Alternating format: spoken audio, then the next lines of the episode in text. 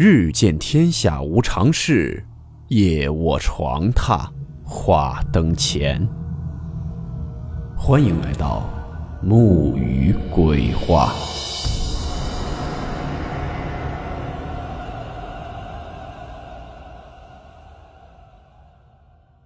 大家好，我是木鱼。今天的故事来自网友媚光分享。故事名称：垃圾屋。温馨提示：本故事含有未经证实的内容和边缘化知识，部分内容超出普遍认知。如感到太过冲击自己的主观认知，请大家当做故事，理性收听。你们家小区有那种不爱干净的邻居吗？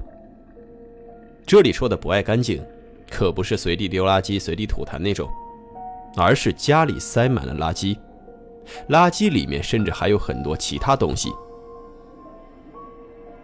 今天的故事呢，来自网友媚光，他们家楼上就住着这么一个拾荒老人，大伙呢都管他叫张老太。小区呢是一个老旧小区。住的也都是一些老年人，街里街坊的都是几十年的交情。俗话说远亲不如近邻，有时候儿女顾不过来的时候，大伙也都会相互帮衬照应。可偏就这张老太不一样，人家都拾到的干干净净的，他就偏要去垃圾堆里捡破烂。这本来也没啥，老人家嘛，捡点废品补贴家用也很正常。可这张老太捡垃圾，她也不卖，就往这屋子里面堆。平时天气凉快还好，这一到夏天，邻居们可就遭老罪了，那股臭味隔着门都挡不住。更要命的是，数不清的蟑螂、臭虫顺着下水管道到处乱窜。这张老太呢，本来是跟儿子儿媳住的，可她捡垃圾的习惯，儿子儿媳嫌脏，就在外面租了这个房子，给她打发出来了。大伙看她可怜，也没跟她多计较。可是这张老太手脚也不干净，家里没人的，快递外卖放门口的，他顺手就捡走了。小孩买的习题册，老爷子买的五金件，小姑娘买的姨妈巾，也别管能不能卖钱，反正看见了就都是他的。最严重的一次，楼下小姑娘的毕业档案寄过来，几分钟的功夫，档案袋就被老太太给拆了。见也没啥用，就直接给人家撕了。小姑娘家人上门讨说法，这老太太两手一摊，主打一个死不认账。再问就是自己老年痴呆，记不清楚了。这事儿之后呢，这媚光就干脆在家门口装了一个监控。这张老太一有偷快递的迹象，他就冲出去开门大骂。这老太太是吓得再也不敢拿他们家东西了。但是也算是记恨上他了。张老太消停了几天，他以为事情就这样结束了。可没几天，他养了十几年的猫土豆不见了。这土豆呢是一只十五岁的老橘。正常人家养了十五年都是感情很深的，何况这土豆是小时候救过他的命。小时候在农村，在爷爷家不小心掉到灌溉机井里去了。这土豆跑了两里地，在地里找到了他爷爷，带着他爷爷到机井把他给救了上来。爷爷过世以后，就把这土豆托付给了他。一家人在小区里找了一个晚上，别说土豆了，就连个流浪猫的影子都没有。平时喂流浪猫的盘子里，猫粮都是满满当当的。他这才意识到，已经很久没在小区里看到流浪猫了。就当他在楼道里像个无头苍蝇到处乱转的时候，正巧碰上张老太提了个黑色袋子上来。张老太倒是没再来招惹他，侧着身子绕了过去。就是这一侧身，他能看到张老太眼中一闪而过的阴色，还有微微抖动了一下的黑色袋子。流浪猫们消失后，小区里就开始闹老鼠。这些老鼠根本不怕生人，白天也出来乱窜，邻居们都被闹得不行，马上就把这种异常现象上报给了居委会。居委会呢也是立刻请了专业团队进行灭鼠和消毒，又是打扫又是消毒，他帮着他们折腾了一天，终于上了床。就在半睡半醒的时候，伸在被子外面的腿上，传来了一阵奇异的触感，就是那种很光滑的皮毛擦过皮肤的感觉。那个触感一直从腿延伸到了胸口。他当时睡得迷迷糊糊的，以为是土豆回来了，伸手就抱住了他。然后他摸到了一条又细又长的尾巴，他猛地睁开眼。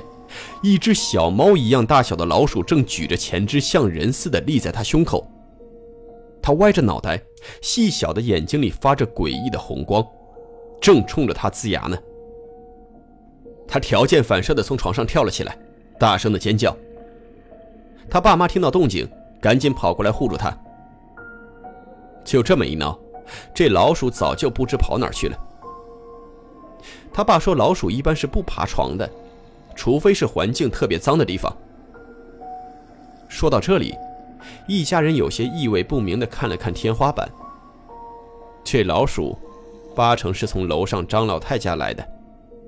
他家垃圾一天不清理，这老鼠就一天不会散。第二天，他就给环保和消防打了电话投诉。工作人员和居委会的人上门了解情况，可这张老太这些天都没见着身影，房门也紧闭着。居委会的负责人联系了张老太的儿媳，才知道张老太这几天被接回去了。之前居委会也打算上门清理，还联系了慈善清洁队。这张老太就是死皮赖脸的不开门，还撒泼说小区里这么多人欺负她一个老婆子。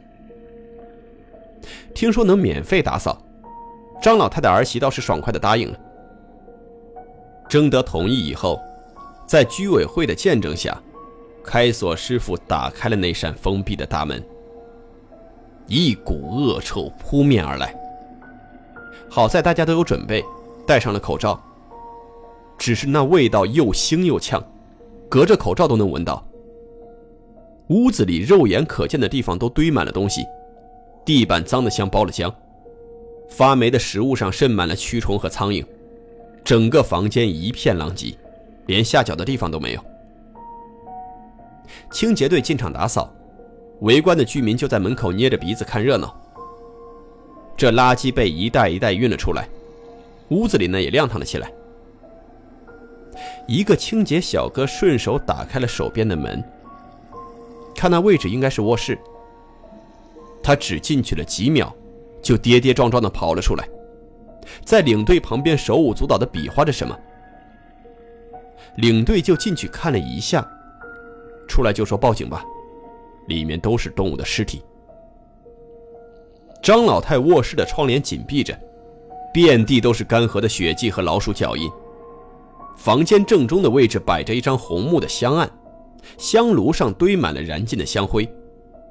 香案被血迹浸得发黑，周围都是些残酷的动物尸体，被折了翅膀的麻雀，被剥了皮的兔子，甚至还有一只饿死的柯基。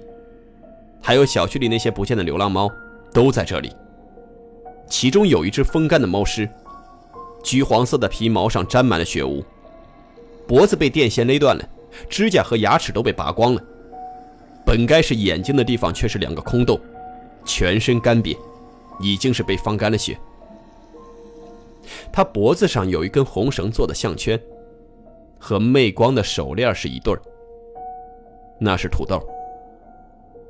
张老太和儿子儿媳被民警传唤过来的时候，这媚光已经是哭得不行了，冲上去就要抓破张老太的脸，被旁边的人给拦住了。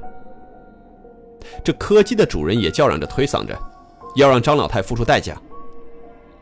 这场面瞬间失去了控制，可被儿子护在身后的张老太只是轻蔑地看了他们一眼，随即露出了一个诡异的阴笑。他扇动着鼻翼，五官被皱纹挤成了一团。活像一只成了精的老鼠。你虐待动物，你会遭报应的，你不得好死。他被父母拽着，冲着张老太嘶吼，在张老太眼中竟是得意的开始装疯卖傻。面对警察叔叔的问话，他一概不知。然而他没能得意几天，很快报应来了。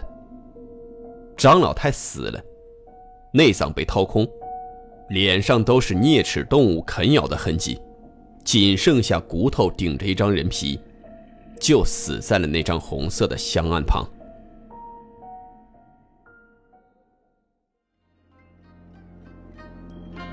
好了，我们今天的故事到此结束，祝你好梦，我们明晚见。